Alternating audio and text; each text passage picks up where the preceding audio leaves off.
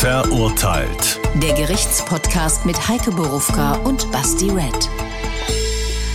Und das sind wir. Herzlich willkommen zu einer neuen Folge, einem neuen Fall. Natürlich wieder einem echten Urteil. Heute sehr, sehr viel echtes Leben und natürlich auch diesmal wieder Spannendes aus und über die deutsche Justiz.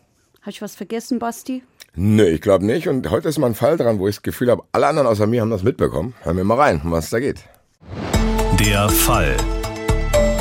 Am 15. Oktober 2004 verschwindet Andreas Grimm auf dem Weg zu seiner Freundin nach Frankfurt. Um 16 Uhr telefoniert er an diesem Tag noch einmal mit seinem Stiefbruder. Es ist das letzte Lebenszeichen von ihm.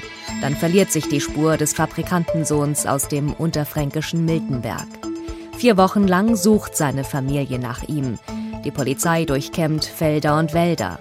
Zunächst sieht alles nach einer Entführung aus. Doch es kommt keine Lösegeldforderung. Im Frankfurter Nordend wird sein Auto gefunden. Auch sein Telefon wird geortet. Doch das ist seit dem Tag des Verschwindens ausgeschaltet. Die Ermittler erhalten einen Tipp, kommen auf Jens A., 22 Jahre alt. Er erzählt viele Versionen. Dabei geht es auch um Rauschgift und Drogendeals. Mörder aber sei er nicht. In dem Indizienprozess gibt Jens A. ein Teilgeständnis ab und wird zu elf Jahren verurteilt. Und das, obwohl die Leiche von Andreas Grimm nie gefunden wurde. Bis heute nicht. Ja. Wir haben es ja gerade gehört, dass äh, im Nordend wohl auch irgendwie das Auto geortet oder gefunden, was weiß ich was. Äh, ich habe es tatsächlich überhaupt gar nicht mitbekommen. Will jetzt aber wieder wie immer chronologisch anfangen. So, ähm, woher kannten die beiden sich? Also was waren das für Verhältnisse? Was waren das für zwei Typen? Die haben sie im Partyleben kennengelernt. Die haben alle, es spielt noch eine dritte eine große Rolle, nämlich die Freundin von äh, dem Angeklagten. Also die haben alle ganz offensichtlich gerne gefeiert, viel gekokst, viel getrunken und dabei haben sie sich kennengelernt. Okay, wo? Also oh, in irgendeinem Club. Also in, in welchem Bereich mal, in welches Bundesland? Frankfurt? Frankfurt. Ah, okay. Frankfurt, Frankfurt. Spielt alles in Frankfurt. Der kommt zwar aus Unterfranken, aber spielt Deswegen alles ich jetzt in Frankfurt. extra nochmal ja. nachgefragt. Okay. Gut. Das heißt, wie alt sind die alle so zu, also zu der Zeit, als das dann passiert sein soll? Also, der Angeklagte war zur Tatzeit 22. Der, ähm, die Freundin von ihm 16 Jahre älter. Kann ich so gut rechnen. 38, 37, 38 muss die gewesen sein. Okay. Alles zur Tatzeit. Und ähm, das Opfer war ungefähr sein Alter. Okidok. Das heißt, wir haben jetzt zwei junge Männer. Also das war, um es genau zu sagen, ich muss jetzt mal kurz nachgucken, der war drei Jahre älter als er, also war der 25. Okay, aber so in den 20ern und eine etwas ältere Frau, aber auch noch nicht so alt. Was für eine Welt haben die so gelebt? Du hast es schon angerissen. Was Party und Drogen, das ist ja jetzt für Frankfurter Verhältnisse nichts Ungewöhnliches, sag ich mal. Also wenn wir mal mit dem Opfer anfangen, das ist der Sohn eines Industriellen in So. Miltenberg. Und zwar, der Vater hat eine Textilfabrik und die Zeugen in dem Prozess, nur das kann ich wiedergeben, weil selber habe ich den natürlich nicht gekannt und auch nicht dann mehr kennenlernen können, weil er ist ja tot. Ähm, die haben ihn beschrieben als einen ganz großzügigen Menschen, aber es war wohl schon einer, der auch immer ganz gerne mal ein bisschen angegeben hat. Also Wer jetzt der- angeblich das Opfer? Das Opfer. Okay. Also angeblich hat er schon so ein bisschen den, äh, den reichen Sohn und den Juniorchef rausgekehrt. So haben ihn manche beschrieben. War er das auch? Also war er auch Juniorchef? Oder- Ja, das war er. Okay. Ja, das war er. Also dieser Mensch hat auf der auf einer Privatuniversität BWL studiert, hat ordentlich Geld gehabt. In so einem Prozess muss man sich ja erfährt man ja viel, was eigentlich die Öffentlichkeit, wie ich oft denke, nicht so wirklich was angeht. Aber der hatte ordentlich Geld. Also der hatte 8000 Euro im Monat plus Spesen und Dienstwagen. Und auch das war ein äh, relativ teures Gefährt und ähm, hatte eine Freundin, mit der er eine Fernbeziehung geführt hat, die ja wohl offensichtlich hier, so haben es die Zeugen erzählt, die hat er so ein bisschen verheimlicht da in diesem ganzen Partyleben. Das ist er. Okay, Ja. aber das heißt aber, das war seine Freundin, die, die, die ist jetzt nicht in diesem Dreier. Nein. Die Nein, können wir jetzt hier nein. an der Stelle ignorieren. Und was war der, ich sag jetzt mal zu dem Zeitpunkt der Sendung noch angebliche Täter für einen Typ? Also, das war ein Muttersöhnchen, was man schon daran erkannte, dass auch die Mutter immer anwesend war. Naja, Die Mutter vielleicht, wenn eine- mir sowas passieren würde, würde meine Mutter auch kommen. Ich bin jetzt auch nicht unbedingt Mutter. Okay, streichen wir das. Gleichwohl äh, war er eins, würde ich ganz klar behaupten. Äh, die Mutter hat eine Riesenrolle gespielt. Die hat den Sohn ganz offensichtlich angehimmelt und hat ihn extrem verwöhnt. Der Sohn ist ein junger Mann gewesen, der keinen Hauptschulabschluss geschafft hat, gleichwohl aber ohne Hauptschulabschluss vorhatte, in Harvard, also der Elite-Universität, einer der Elite-Universitäten in den USA, zu studieren. Er hat sich bezeichnet als Berufsvisionär, Grafiker, Entwicklungsanalytiker. Ich muss diese Wörter ablesen. Sie haben mich damals schon fasziniert in diesem war Prozess. Entwicklungsanalytiker. Ja, ich weiß auch nicht genau, was das, Das ist. klingt ja sehr spannend eigentlich. Er hatte eine, vielleicht erklärt es das, er hatte eine Firma, deren Zweck oder Geschäftsmodell war, Forschungs- und Entwicklungsunternehmen für Geschäftsmodelle von globalem Interesse. Keine Ahnung, was das ist. Damit, Die Firma ist auch insolvent gegangen, man kann es nicht mehr nachgucken. bei allem Interesse geht's noch ein bisschen drüber. Die, auch die Mutter, die, ehrlich gesagt, ich hätte die immer als äh, Kosmetikerin bezeichnet, die aber war Make-up-Artistin und äh, hatte eine A Academy of Trends. Also die hat nicht irgendwie so ein normales Kosmetikstudio gehabt und die hatte sie auch in der Nummer 1 Adresse in Frankfurt, aber das hat auch nicht so gut geklappt. Aber Zitat aus diesem Prozess und das hat diesen ganzen Prozess begleitet. Ähm, die Stars und Sternchen haben sich da die Klinke in die Hand gegeben und die Wips der Wips seien da ein- und ausgegangen bei dieser Familie.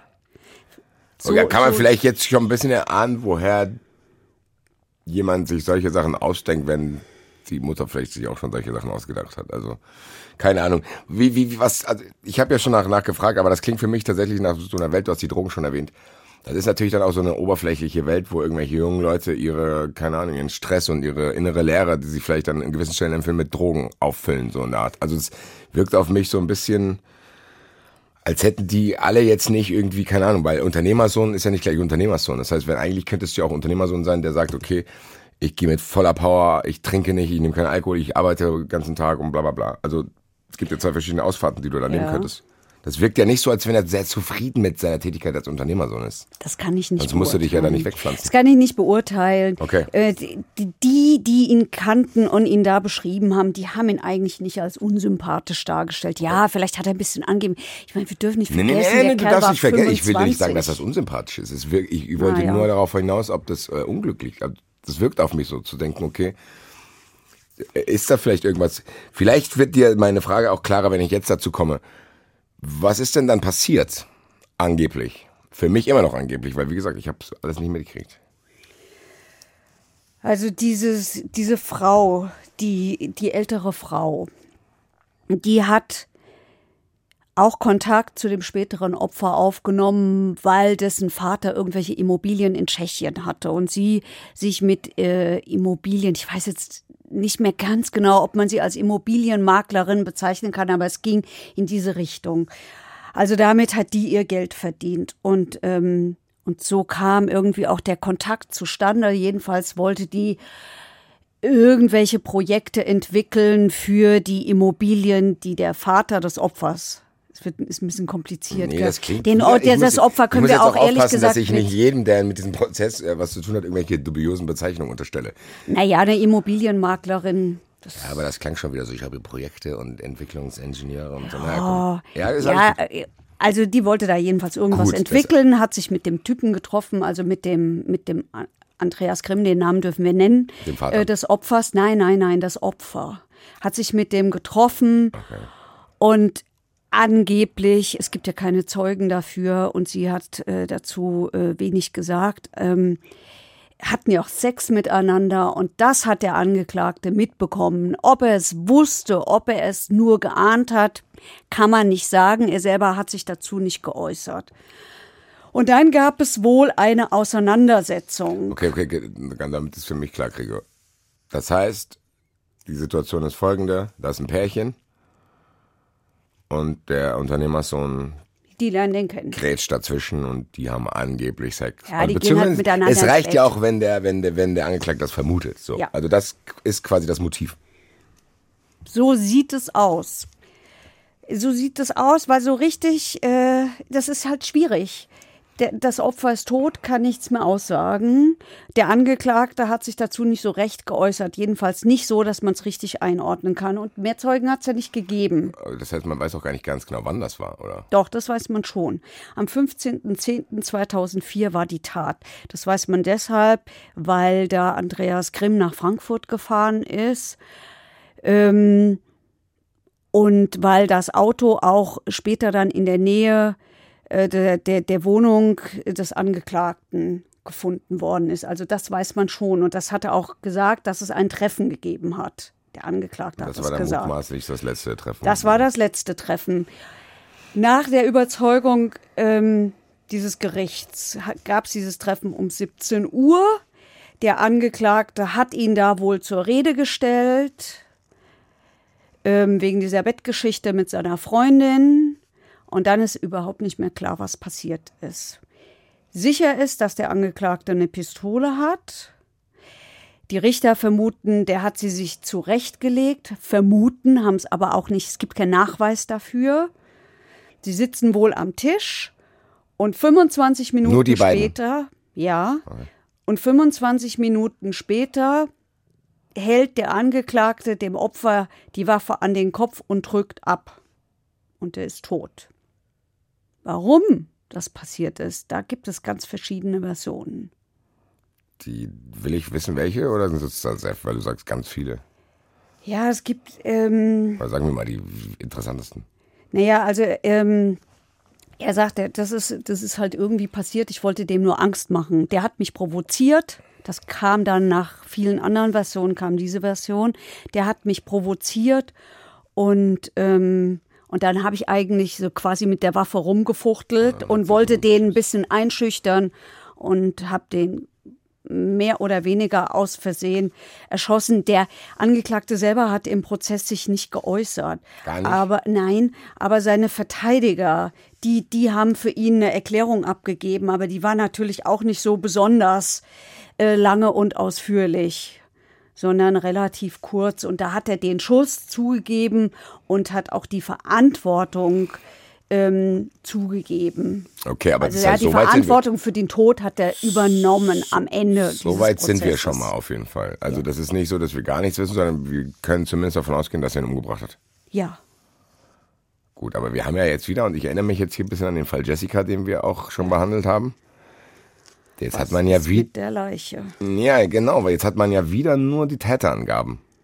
Das heißt, und der wird ja im Teufel tun, auch natürlich auf Anraten seiner Verteidiger, dann Dinge zu äußern, die dazu führen könnten, dass du ihn mit Mord nachweisen kannst. Haben wir hier gelernt, Mordmerkmale.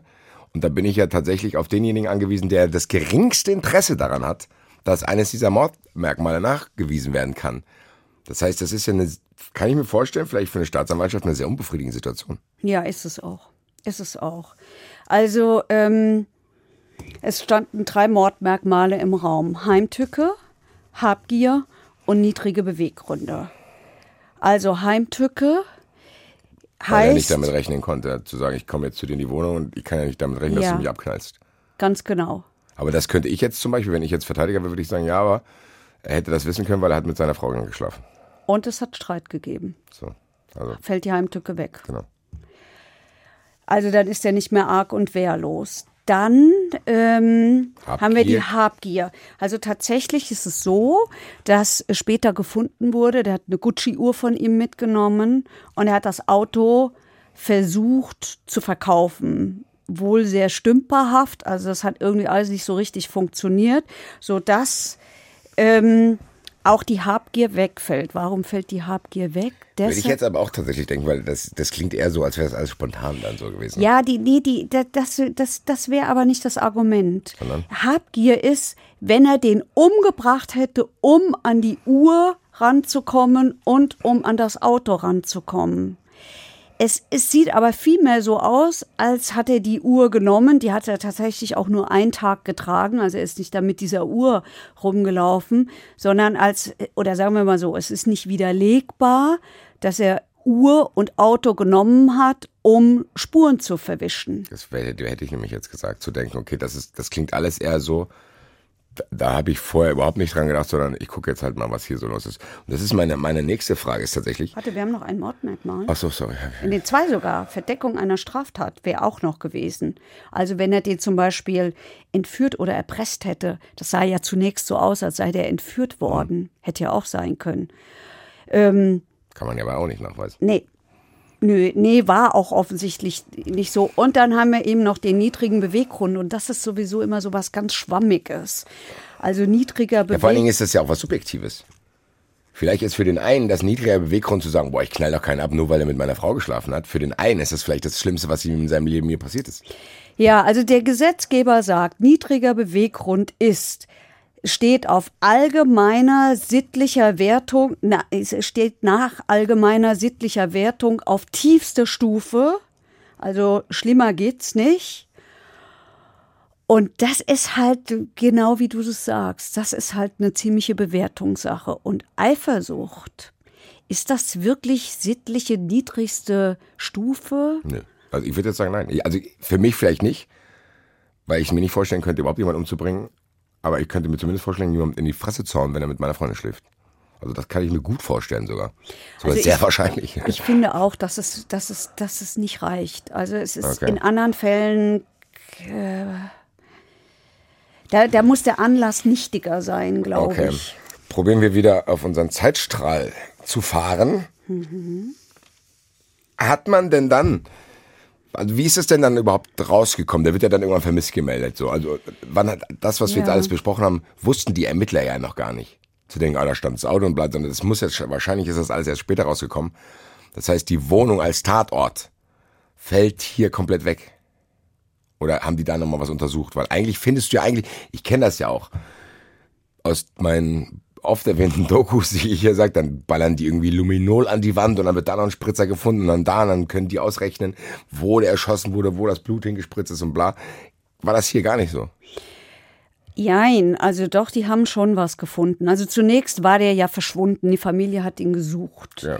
Dann hat der Bruder von ihm das Auto gefunden. Im Nordend, ganz normal, wo es hat jetzt. Nee, es war wohl bewegt worden. Also es war jedenfalls nicht mehr vor der Wohnung, sondern in irgendeiner Nachbarstraße. Aber die haben dann an dem Auto gemerkt, dass der Sitz so eingestellt ist, das müssen wir vielleicht auch noch mal dazu sagen, dass der Andreas Grimm war ein großer Mensch, der war 1,86 Meter groß. Mhm.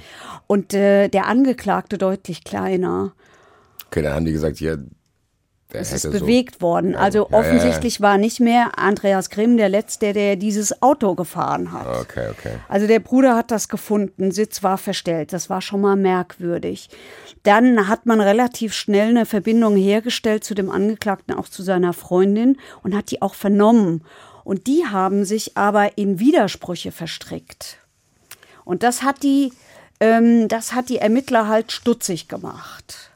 Das heißt, die wollten die eigentlich nur locker befragen als normale Seitenzeugen, haben gesagt, hm, warum ihr sind als Zeugen vernommen worden, ja. Und dann verwickeln die sich in, in Widersprüche, nämlich wo sie die Nacht verbracht haben.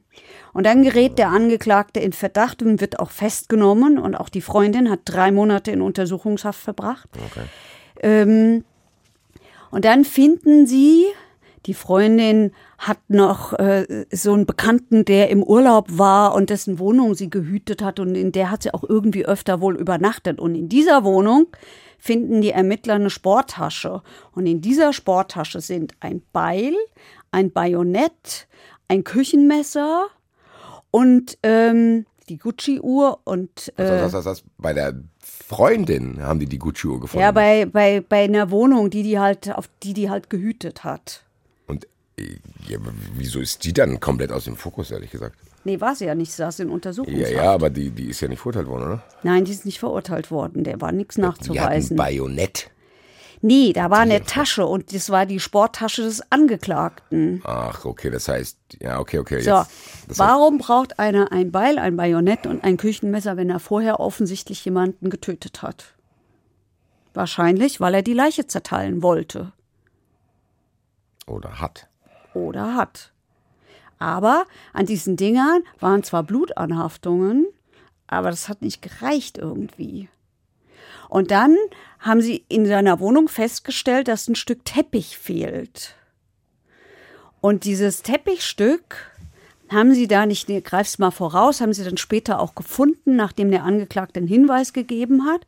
Und an diesem Teppichstück waren auch Blutspuren, aber das waren zu wenige dafür, ähm, dass man ihm so hätte nachweisen können, dass er diese Leiche zerteilt hat. Und der Typ ist ein schmächtiger Kerl. Also wie soll der einen 1,86 Meter Mann, einen Toten, wie, so, wie soll der den alleine wegbringen? Ich hätte jetzt sehr merkwürdig an, aber Stück für Stück. Ja, aber da muss ja Blut geflossen sein. Jetzt sage ich ja, deswegen habe ich ja nach der Wohnung gefragt und diesem Luminol, dass man also ist aber nicht, also es ist, es, es, es ist Blut von äh, Andreas Grimm gefunden worden, aber eben nicht in, die, in den Mengen, die, die hätten gefunden werden müssen, wenn er, sie dort, wenn er ihn dort zerteilt hätte. Okay, das heißt, das Einzige, was man weiß, er hat es ja selber gesagt, an dem Tag ist das und das passiert. Er hat ihm, das mit der Waffe gibt er selber zu. Blut ist gefunden worden, das kann ja dann, das, das deckt ja seine Story auch ab. Also wenn er sagt, ja, ich hab, wollte das nicht, also du kannst ja quasi die, Ausführungen, die er gemacht hat, die kannst du anhand dieser forensischen Sachen drumherum nicht widerlegen. Ja, das kam, kam aber erst am Schluss. Am Anfang hat er lauter andere Versionen erzählt von irgendwelchen Drogendeals und Drogenhändlern, die dann durchgedreht seien und er hätte nur bei der Leichenbeseitigung geholfen und es wären irgendwie alles andere gewesen. Also das waren äh, Räuberpistolen. Ich habe eine kurze Frage, weil wir haben jetzt schon viele bei denen gehört. Kann ich dir mal eine ganz platte Frage stellen? Der scheint ja nicht ganz dicht zu sein. Hast du das Gefühl, dass der ähm, im, im ärztlichen Sinne nicht ganz dicht war oder einfach ein verrückter Typ? Also ich habe das Gefühl, das ist ein verrückter Typ gewesen. Das war ein äh, psychiatrischer Sachverständiger ja. mit in diesem Prozess, weil es genau natürlich um diese ja. Frage ging. Und äh, in diesem Zusammenhang musst du ja immer die Frage klären, ist der überhaupt schuldfähig? Ist der vielleicht vermindert schuldfähig? Was ist da passiert? Der Sachverständige hat gesagt, ähm, der Paragraph 21, das ist die verminderte Schuldfähigkeit, ist nicht auszuschließen, aber, und das ist recht ungewöhnlich, das Gericht ist dem nicht gefolgt. Das Gericht hat gesagt, okay. der ist schuldfähig. Der, Woran haben die das festgemacht? Weil sie sagen, seine Persönlichkeit bewegt sich noch im Normenbereich. Also, das war die Rede von, ich versuche es richtig auszusprechen, Pseudologiker, Logiker, ich weiß nicht genau, Fantastiker. Das meint, ein notorischer Lügner könnte er sein. Es würde dazu passen, dass der dauernd neue Geschichten erzählt hat im Laufe des Ermittlungsverfahrens. Im Prozess hat er geschwiegen, aber das lag sicherlich daran, weil seine Verteidiger ihm das gesagt haben. Ich wollte es gerade sagen, der hat wahrscheinlich zu ihm gesagt, ey Digga, Klappe Lass mich das hier ja. machen. War auch so ja und ich glaube, er war, aus seiner Sicht war er gut beraten. Er hat auch histrionische Züge, also ist egozentrisch, dramatisch theatralisch, vielleicht manipulativ, jedenfalls extrovertiert. Das würde ich auch, wenn er nicht geredet hat, nach allem, was man in dem, der Prozess hat vier Monate gedauert. Man konnte da wirklich einen ganz guten Einblick bekommen. Das, das, das würde ich äh, be bejahen. Typisch äh, für, die, für solche Menschen ist ein extremes Streben nach Beachtung, äh, viel Emotionalität, Inszenierungen von äh, sozialen Beziehungen, ich würde sagen, das passt alles auf den. Vielleicht eine kleine Anekdote, die alle so beeindruckt hat in diesem Prozess am Rande. Der hat diese Freundin als seine Superdiva bezeichnet und die sagte mal eines Tages, ach, sie könnte sich vorstellen und sie wäre so gerne am Strand und daraufhin hat er das ganze Schlafzimmer mit zehn Zentimeter Sand auffüllen lassen und hat das Bett da reingestellt. Das passt vielleicht so ein bisschen zu dieser Klingt Beschreibung. auf den ersten Blick romantisch, beim zweiten Blick würde ich sagen, wie kriege ich den Kram jetzt hier wieder raus? Also gut, ist was ganz anderes. Die zentrale Frage, die ich die ganze Zeit schon hier stehen habe, mitten auf meinem Blatt. Wo ist denn jetzt diese Leiche? Das ist ja trotzdem ungewöhnlich, wenn man das mal so in eine Statistik bollert, dass man die gar nicht findet. Ja. Also normalerweise, wenn du, so ein menschlicher Körper, der hat so viele Flüssigkeiten in sich, DNA-Spuren, du bist mit deinem Handy irgendwo unterwegs, also dass du irgendwie irgendwo vermuten kannst, wo hat er die hingebracht? Die Polizei hat äh, die Mülldeponien und die Müllverbrennung abgesucht und kein nichts gefunden. Ähm, das, es hat dieses fehlende Teppichstück gegeben. Das hat, da war zwar Blut von ihm, aber das hat eben, es hat keinen Hinweis darauf gegeben, dass er ihn vielleicht dort, dass er ihn zerteilt hat und dass er ihn dort zerteilt hat. Ein kleines Stück Teppich ist nie gefunden worden. Er hat die Polizei auf der Suche nach diesem Teppichstück ins Gelbachtal ähm, bei Montabaur geschickt, im, im Westerwald. Da war auch tatsächlich sein Handy zuletzt eingeloggt. Aber da ist auch nichts gefunden worden. Es ist nichts gefunden worden. Und er hat sich dazu nicht geäußert.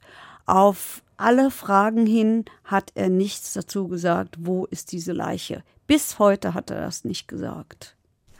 Ja, das ist natürlich jetzt blöd, äh, weil die Leiche ist ja eigentlich für in viele Seiten sehr interessant. Warum hat er nicht gesagt, wo die Leiche ist? Wahrscheinlich, weil man da hätte nachweisen können. Vielleicht wäre der Leiche irgendwas anzusehen gewesen. Was dann doch für Mord hätte sprechen können. Ja. Ja, ohne Leiche ist das halt mit dem Mordnachweis schwierig, wenn du keine Zeugen hast. Jetzt ist, jetzt ist meine nächste Frage eigentlich auch schwierig, weil eigentlich habe ich die jetzt schon mit bisschen selber beantwortet, beziehungsweise du gerade.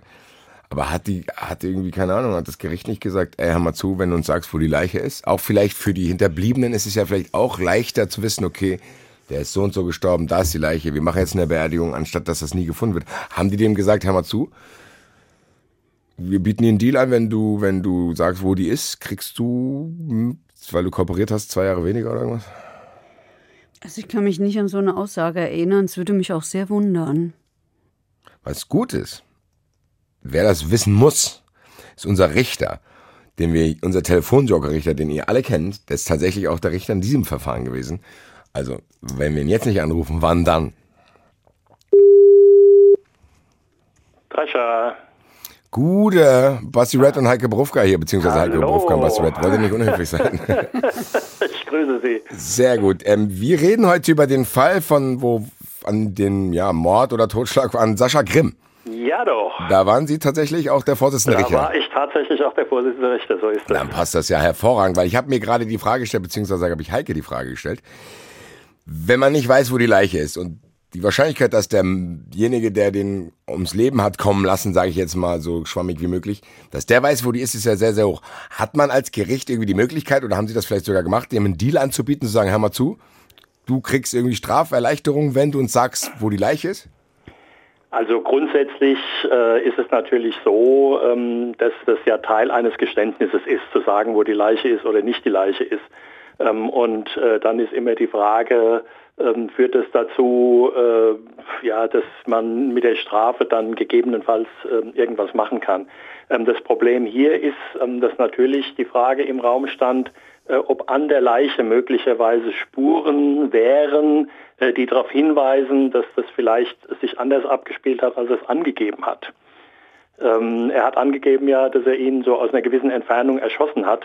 Ähm, das haben wir hingenommen, da hatten wir keine Anhaltspunkte, dass das falsch sein könnte. Aber theoretisch denkbar wäre natürlich gewesen, dass das ein aufgesetzter Schuss ist. Und dann hätte sich natürlich möglicherweise auch andere Fragen gestellt, äh, nämlich ob Mordmerkmale vorliegen.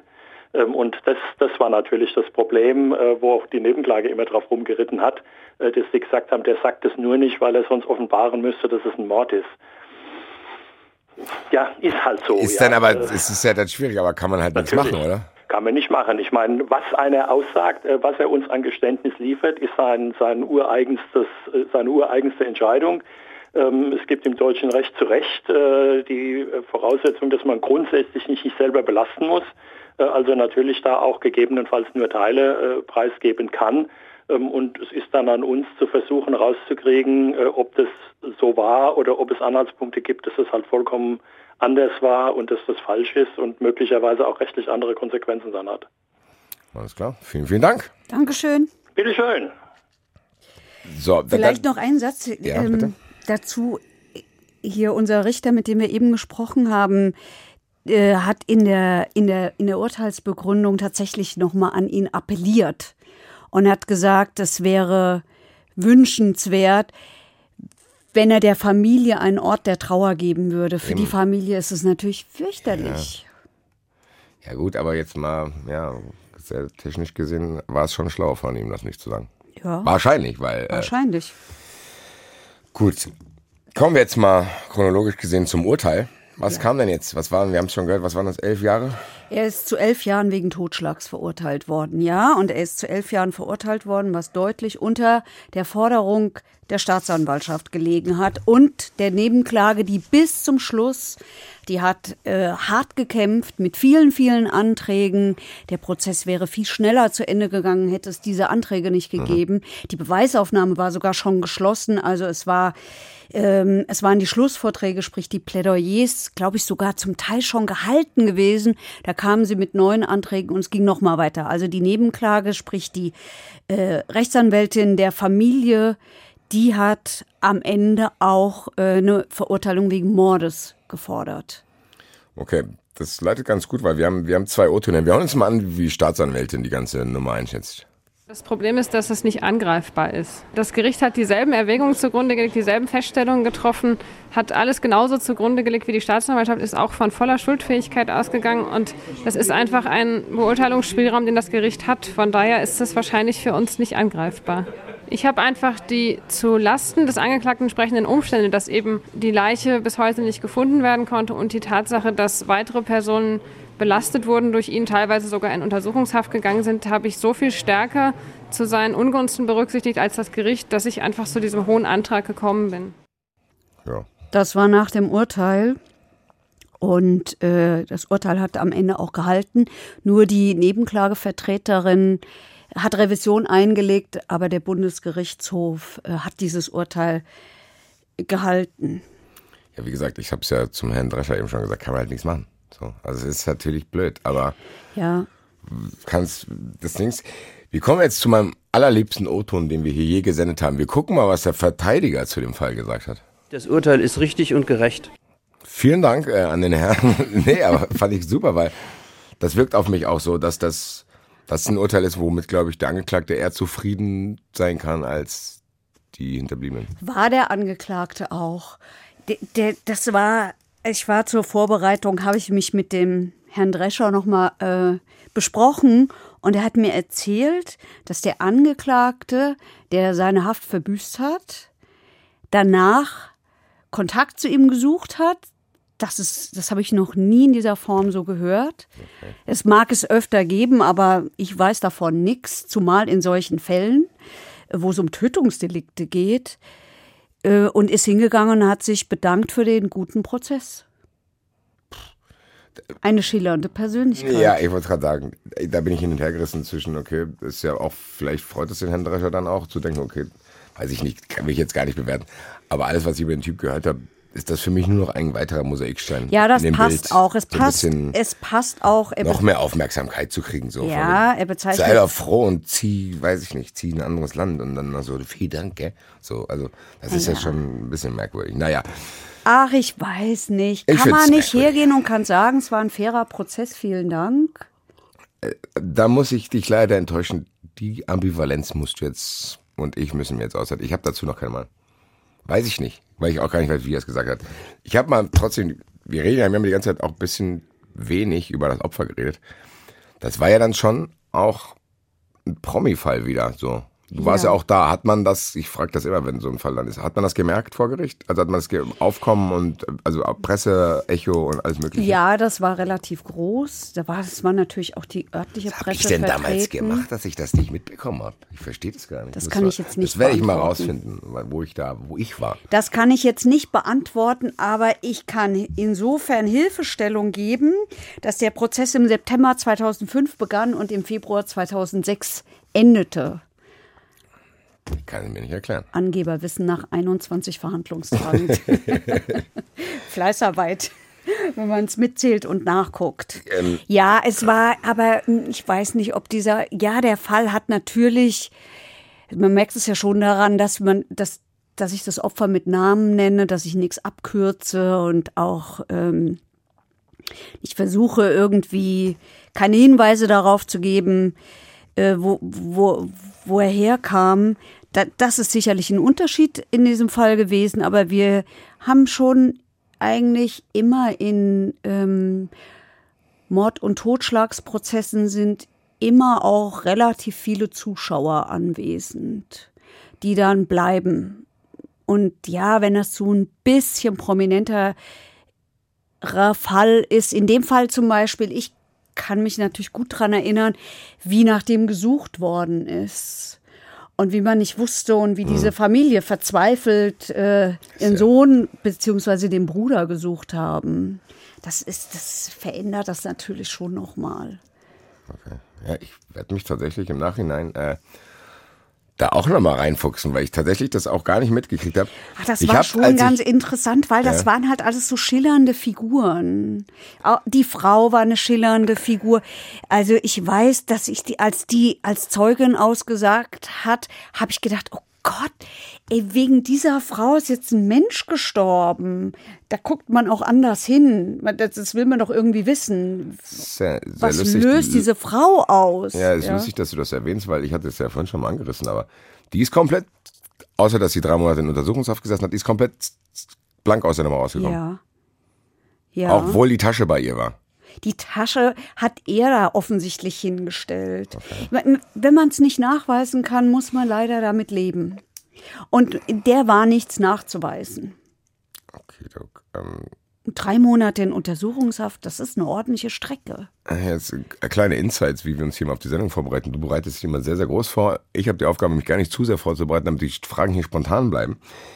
Ich habe trotzdem natürlich mir ungefähr mal durchgelesen, worum es geht. Und da bin ich auf eine Sache gestoßen, dass wegen dem Typ, der meiner Meinung nach nicht ganz dicht ist, auch noch Leute im Gefängnis gelandet sind. Warum? Ja, weil er die belastet hat. Also zum Was? Beispiel die Freundin, gut, die mag, der mag man jetzt vorwerfen, äh, mit irgendwelchen widersprüchlichen Aussagen, wobei ich gar nicht sagen kann, wahrscheinlich war ihre Aussage die richtige möglicherweise und, und seine war die falsche. Also der, der war verschwunden, das dürfen wir ja nicht vergessen. Der war zunächst ja verschwunden.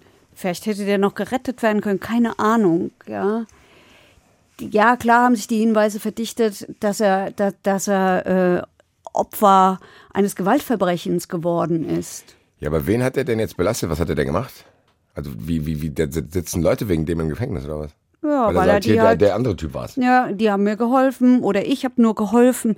Ich ganz ehrlich, ich krieg diese ganzen Versionen überhaupt nicht mehr richtig auseinander. Das sollst du auch gar nicht, aber das heißt, wegen dem haben Leute im Gefängnis gesessen, Ja. weil der Scheiße gelabert hat.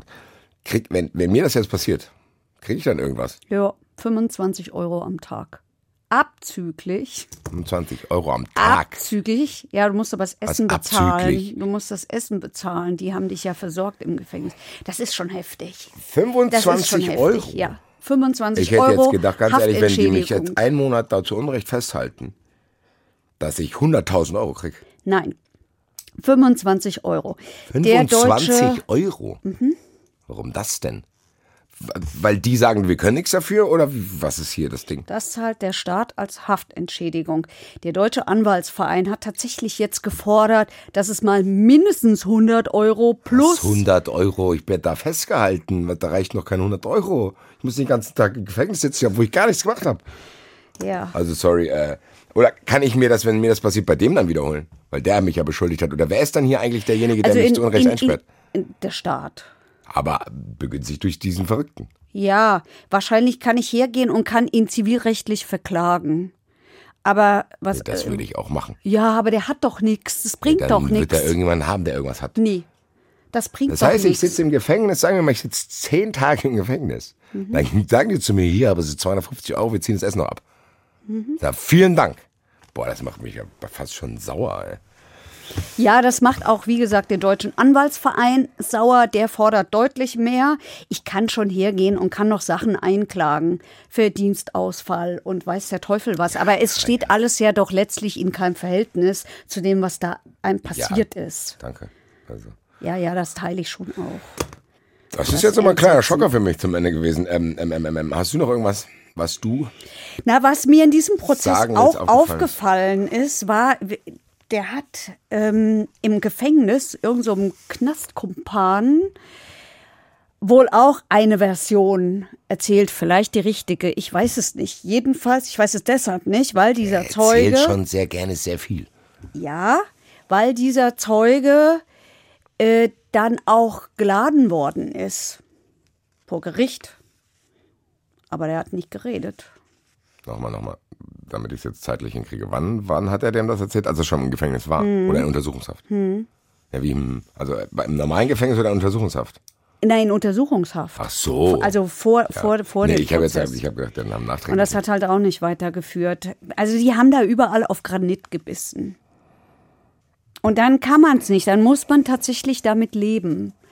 Das ist, glaube ich, tatsächlich haben wir auch schon oft gesagt, das ist haben dann wir halt ja ständig. auch Pech. Ja. Es ist Pech. Und das ist denken- natürlich furchtbar für die Familie. Wie soll die jemals damit abschließen können? Ja, gut, er redet ja gern, vielleicht sagt er doch noch irgendwann wo gleiches. Ja, keine Ahnung. Würde ich ihm fast sogar zutrauen, wenn Also ich habe mal nachgeschaut, was er jetzt so macht. Und er hat aber wieder, er hat wieder so eine Firma. Also die nennt sich auch so ein bisschen seltsam. Also er bezeichnet sich jetzt als freiberuflichen Designberater und kaufmännischen Assistent für kleine und mittlere Unternehmen in der Kreativwirtschaft. Die erklärt er auch. Das, zu- zur Kultur- und Kreativwirtschaft gehören nach seiner Überzeugung die Musikwirtschaft, der Buchmarkt, der Kunstmarkt, die Filmwirtschaft, die Rundfunkwirtschaft, also wir auch, Markt für darstellende Künste, Architekturmarkt, Designwirtschaft, Pressemarkt, Werbemarkt und die Software-Games-Industrie. Es- Das zeichnet halt schon auch so ein bisschen ein Bild von dem. Ganz ehrlich, der geht mir hier schon auf den Sack.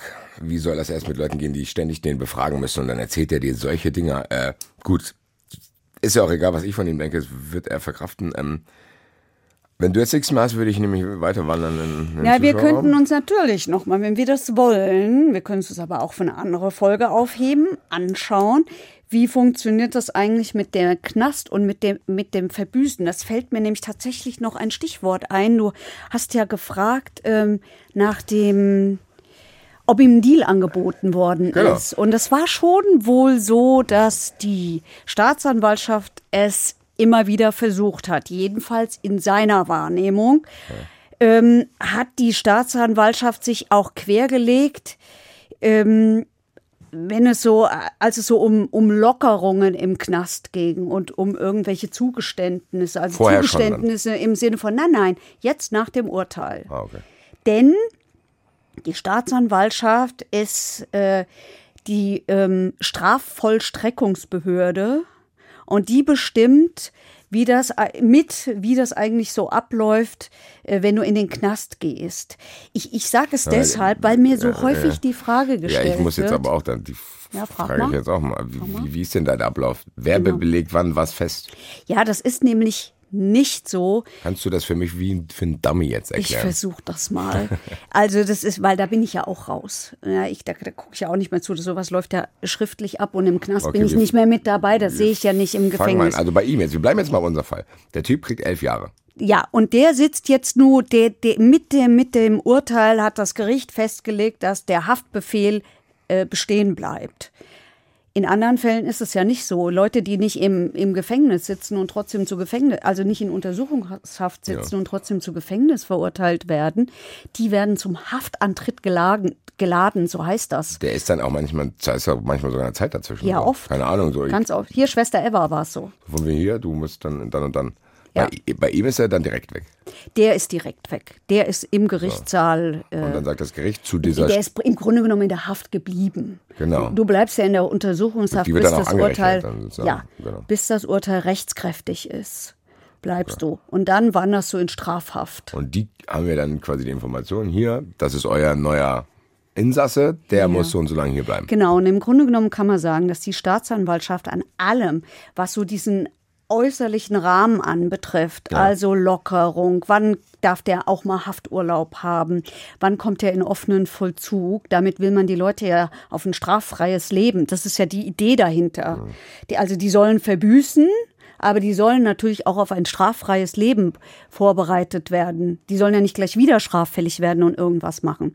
So, und dafür gibt es diese Lockerungen und immer dann redet auch die Staatsanwaltschaft mit. Also, die, die, der ist jetzt im Gefängnis, dann kommt die Justizvollzugsanstalt und die macht einen Vollzugsplan. Also, was wird mit dem Häft Häftling gemacht, mit dem Inhaftierten? Arbeitet der? Braucht der, kriegt der Therapien? Wie sieht es mit Besuchszeiten aus und so weiter? Und dieser Vollzugsplan wird immer fortgeschrieben. Man, man guckt den an, wie entwickelt der sich, ja, macht der Stress bei der Arbeit zum Beispiel und so weiter, wird das fortgeschrieben. Und jetzt alles, was von besonderer Bedeutung, also was wichtig ist und oder was von dem Inhaftierten nicht akzeptiert wird, wenn der irgendwas angestellt hat, gegen die Disziplin verstoßen hat oder so vielleicht Einkaufsverbot kriegt, nicht in den Hofgang kann oder ihm gar der offene Vollzug gesperrt wird, dann entscheidet darüber die Strafvollstreckungskammer beim Landgericht.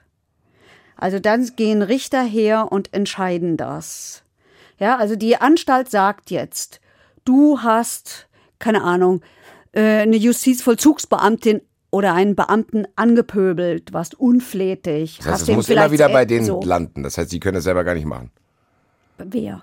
Das, die Justizvollzugsanstalt muss das dann bei einem Richter wieder beantragen. Oder die sagen das denen und die, Die entscheiden wieder zurück. Staatsanwaltschaft, die, die, die, die, die, die, ähm, die Justizvollzugsanstalt ordnet erstmal diese äh, Disziplinarmaßnahmen, wie das so wunderschön heißt, an.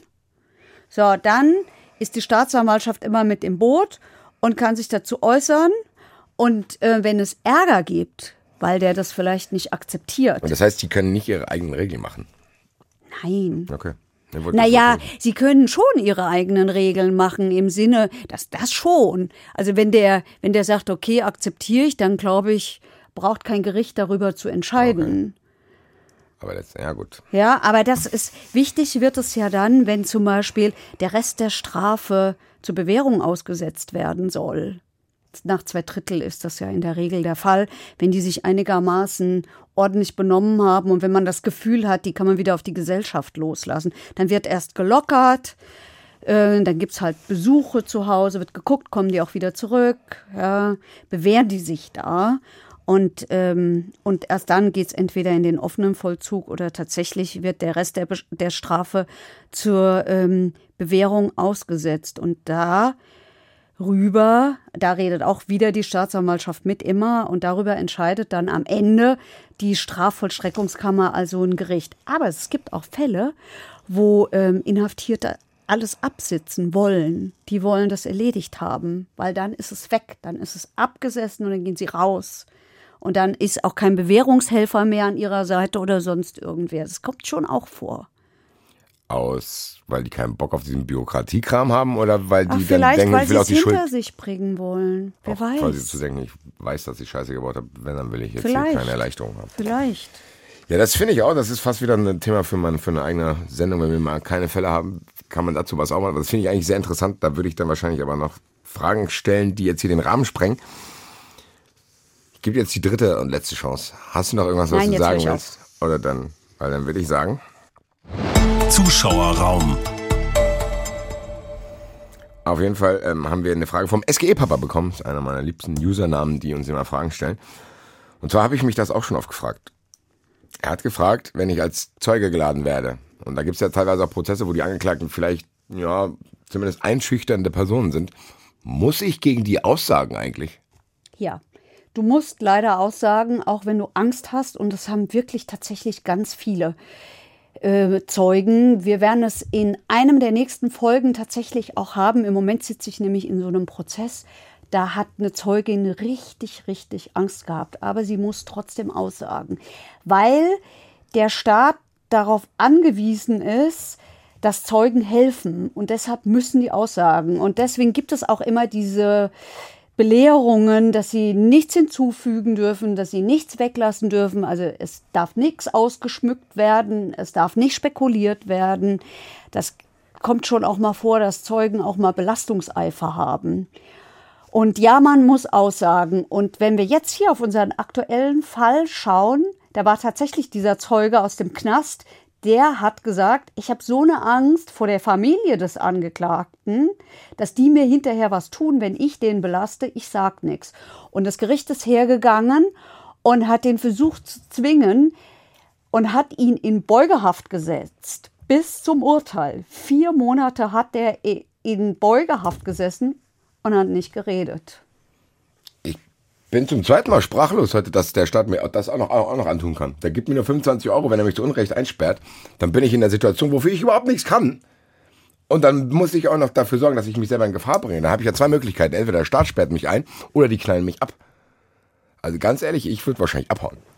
Sagen, ciao, ciao, mach's gut, ich geh nach Amerika, lass mich in Ruhe. So, also, das macht, das macht mich echt sauer. Ich weiß nicht, ob das die beiden einzigen Alternativen sind. Ich verstehe ja die Wut, aber ähm, Ja, ich weiß, ich, ich wollte jetzt aber nicht dazu aufrufen, einfach was Falsches zu erzählen. nein, aber es ist schon auch wichtig, dass Zeugen sich melden und umso wichtiger ist es auch, doch dass dafür gar nichts. aber aber man braucht sie. Äh, äh, Was ist denn die Alternative, dass wir Verbrechen nicht aufklären? Nee, aber weiß ich nicht, dass man das geheim macht. Nee, Geheimjustiz hatten wir schon mal, das wollen wir nicht mehr. Ach, keine Ahnung. Das ist auch wieder, wir, wir haben ja oft so Fragen, wo ich denke, da können wir auch noch länger drüber sprechen. Äh, soll jetzt aber nicht im Zuschauerraum passieren, weil ich habe bei Instagram von der Theresa äh, auch zwei spannende Fragen bekommen zu dem Jens Söring-Fall, weil wir da auch über die USA gesprochen hatten. Und zwar, in Deutschland ist es ja so, dass der Staat mir die Schuld beweisen muss. Es ist, und ich nicht meine Unschuld. Ist das in den USA andersrum? Theresa heißt sie, ne? Genau. Ja, Theresa, nee. Die Beweislast liegt wie in fast allen anderen Rechtsordnungen auch beim Staat. Also der Staat muss nachweisen. Gott sei Dank, finde ich. Ich kann die Frage aber verstehen, weil das so auf den ersten Blick teilweise nicht so wirkt. Da kennt, ihr kennt euch alle besser aus in dem US-System, weil ihr immer Serien guckt. Ähm, die, sie hat dann eine zweite interessante Frage gestellt. Ähm, wenn man Jahrzehnte im Gefängnis saß, hat man ja wahrscheinlich gar kein Geld oder Erspartes, weil, ja, hätte ich jetzt auch so gedacht. Äh, bekommt man dann direkt vom Staat eigentlich, landet man dann irgendwo in irgendeinem Netz? Ja, klar, landest du in irgendeinem Netz. Ähm, du hast ja nicht nur kein Geld verdient, sondern du hast ja in der Regel auch einen Haufen Schulden, weil du musst ja die Kosten des Gerichtsverfahrens bezahlen. Das übernimmt nicht der Staat.